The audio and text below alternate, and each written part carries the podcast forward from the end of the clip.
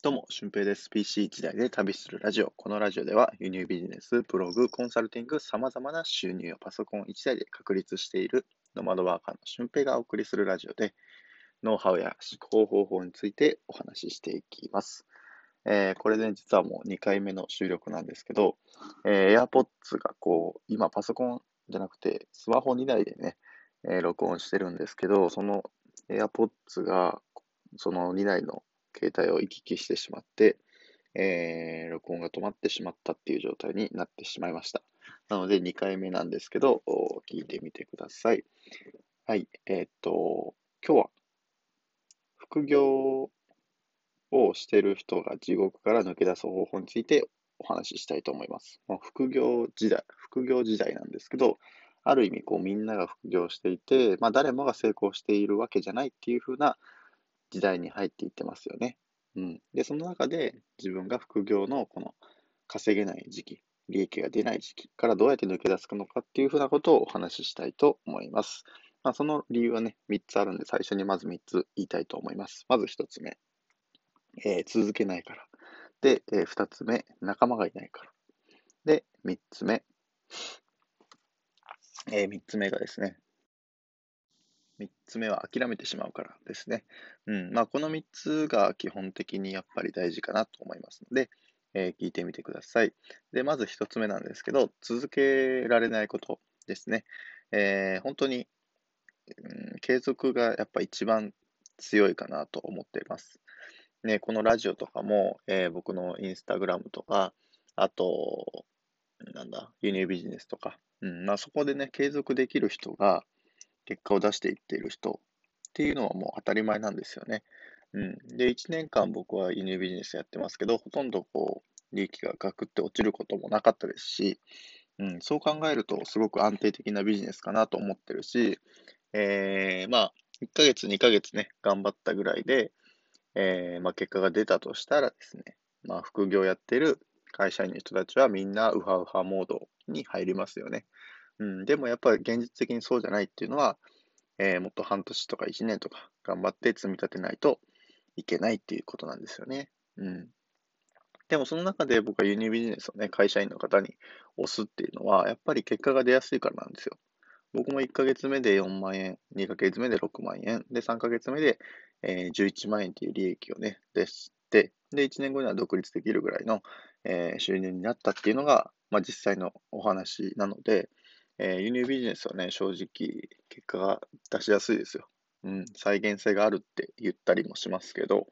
えー、やっぱりそれは本当かなと思います。うん、で、逆に、こう、インスタグラムとか、えっ、と、ブログの情報発信とかっていうのは、結構地味な作業。自分が積み上げていって、えー、それを誰かに見てもらわないといけないっていうふうな地味な作業なんですけど、これはね、本当に半年から1年ぐらいは、えー、かかってくると思います。うん、僕も、えー、まあ最初はゲストハウスさんになんか招待されたりとかしたら嬉しいなっていうのでね、インスタグラム始めたんですけど、まあそれもものの半年ぐらいでね、えー、収益になったりとかもしていったので、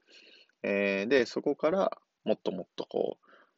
本当にゲストハウスさんのためになることは何かなっていうふうに考えて今ね、えー、新たにビジネスを起こすみたいな感覚で、えー、やってたりもします。で、ブログの方も、まあ、月に10名ぐらいか、メールマガジン登録してくださるようになって、まあ、そこから個別のコンサルサポートとか、今やってる、えー、オンラインコミュニティへのサポートっていう風になってきたりしてます。で、これもまあ1年以上かな。1年以上書いてるので、まあそれで積み重なってきたっていうところは正直あります。うん、なので、あの、まあ、ね、最初の1ヶ月、2ヶ月目で結果出すなら輸入ビジネスとかの方がいいのかなと思うんですけど、まあ、長期的に見て、えー、情報発信とかで結果出したいと思っている方は、半年とか1年とかは続けることが、まあ、マストなんじゃないかなと思います。で、えー、2つ目なんですけど、仲間がいることですね。うん、自分が分からなかった時に聞ける人がいたりとか、あと一緒のこう志を持っている人、うん、例えば会社からこう自由になりたいとか、思っている方とか、自分が思ったようなやりたい生き方をしたいと思っている、ライフスタイル的にもやりたいことをやりたいと思っている人たちが集まると、やっぱそこからのこう相乗効果が現れたりするんですよね。うん。で、僕も、あの、結果が、輸入ビジネスで結果がぐんと伸びたときは、そういう人たちに会ってるんですよね。うん。あの、僕、輸入ビジネスを始めて2ヶ月目ぐらいで、韓国輸入も、えー始めて、まあ、現地買い付けだったので、その現地に行った時に、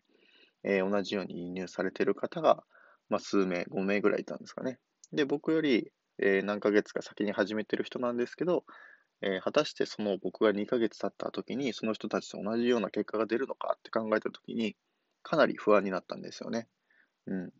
で、そこから自分のやり方っていうのをまた変えて、えー前に進み始めたら、えー結果がついてきたので、まあ、そういうふうにその人たちと会ってなかったら僕やり方そんな変えてなかっただろうなって思うし、えーこんだけ進めてなかっただろうなって思います。うん。で、あとはもうわからないときに、えー聞ける人がいたっていうことですね。この商品仕入れてどうかな、不安だなと思うときに聞けたりとか、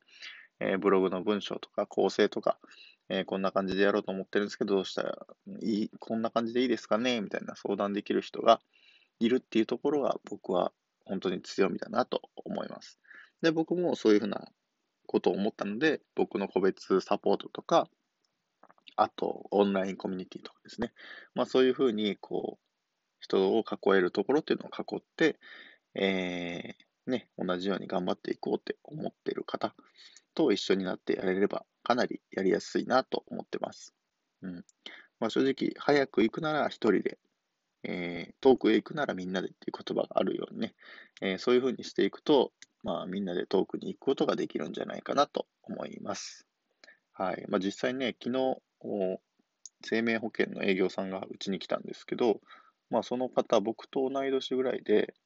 えーっと、まあ、学生時代からしてるバイトもずっとやってるって言ってたんですよね。うん。結構大手の生命保険の会社なんですけど、その方でもやっぱり学生時代から続けて、えーアルバイトをしてるっていうふうに、まあ、副業ですよね、をしてるんですよね。うん。それって本当すごいことで、なんかね、見習うべきことですよね。うん。で、えー最後、3つ目ですね。3つ目は諦めてしまうということです。まあ、多くの人がね、えー諦めてしまいます。輸入ビジネスのリサーチを見てても、えーあ、この人もう出品しなくなったなっていう人が出てきたりとか、あと、まあ、インスタグラムとかを見ても、あの、もう投稿が止まったり、止まってたりとか、あとブログを見ても記事の更新がないとかね、まあそういうふうに結構止まっている人もたくさんいるんですよね。うん。で、えーっと、まあその人たちはその人たちでまたなんか新しいことをやってるのかもしれないんですけど、まあ実際僕、インスタグラム今ね、えーゲストハウスさんの方のフォロワーさんが、えー1900人ぐらいいるんですよ。で、その1900人の方を、えー先週全部見たんですよね。で、そうすると、あ、この人はもう投稿してないなっていう人が結構いたんですよね。まあ、パーセンテージにすると、どれぐらいかちょっとわかんないんですけど、あのー結構いました。うん。なので、あの、まあ、この投稿面白そうなのになって思う方もね、僕たくさんいたので、あのなんか残念だなと思ったんですけど、まあそういう人も結構いるんですよね。うん。で、やっぱ3日坊主で終わっちゃう人の確率っていうのは95%なんで、まあ1週間続けれればもうね、その3、5%の上位5%に入れるっていうことなので、まあそういうふうなことを考えていくと、あのーまあ続けた方が、考えながら続けて何度もチャレンジする人の方が結果が出るっていうのはもう当たり前のことですよね。うん。まあそういうふうにして、えーまあ自分のビジネス、副業の地獄から脱出するっていうことができてくると思うので、まあ、あの、具体的な方法というか、えーまあ、的にはまだまだお話ししたいことはたくさんあるんですけど、えーまあ、副業全般で言える話は、あそういうところかなと思います。で、僕自身がどういうふうにして抜け出してきたのかっていうふうなことも、えーお話をさせていただきました。はい。ね、ということで、合わせて聞きたいなんですけど、まあ、個人でも全然活躍できる、まあ、副業時代に入ってきましたよっていうお話をしている回がありますので、ぜひ聞いてみてください。ということで、本日の配信は以上です。えー今日もめちゃくちゃいい日になると思いますので、ぜひ、えーめちゃくちゃ楽しい日にしてください。僕も頑張りたいと思います。ほなまた。